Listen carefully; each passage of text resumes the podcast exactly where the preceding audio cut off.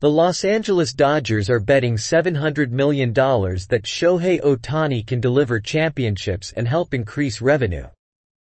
But the economics of sports can be fickle. In high school, he wanted to become the first Japanese player to go straight to the major leagues. When he debuted as a professional in Japan instead, he insisted on playing the field and pitching, something rarely done. Now, Ohtani, 29, has broken another barrier, signing a record 10-year, $700 million contract to play for the Los Angeles Dodgers. The deal was as eye-popping as his tape measure home runs and blazing fastball.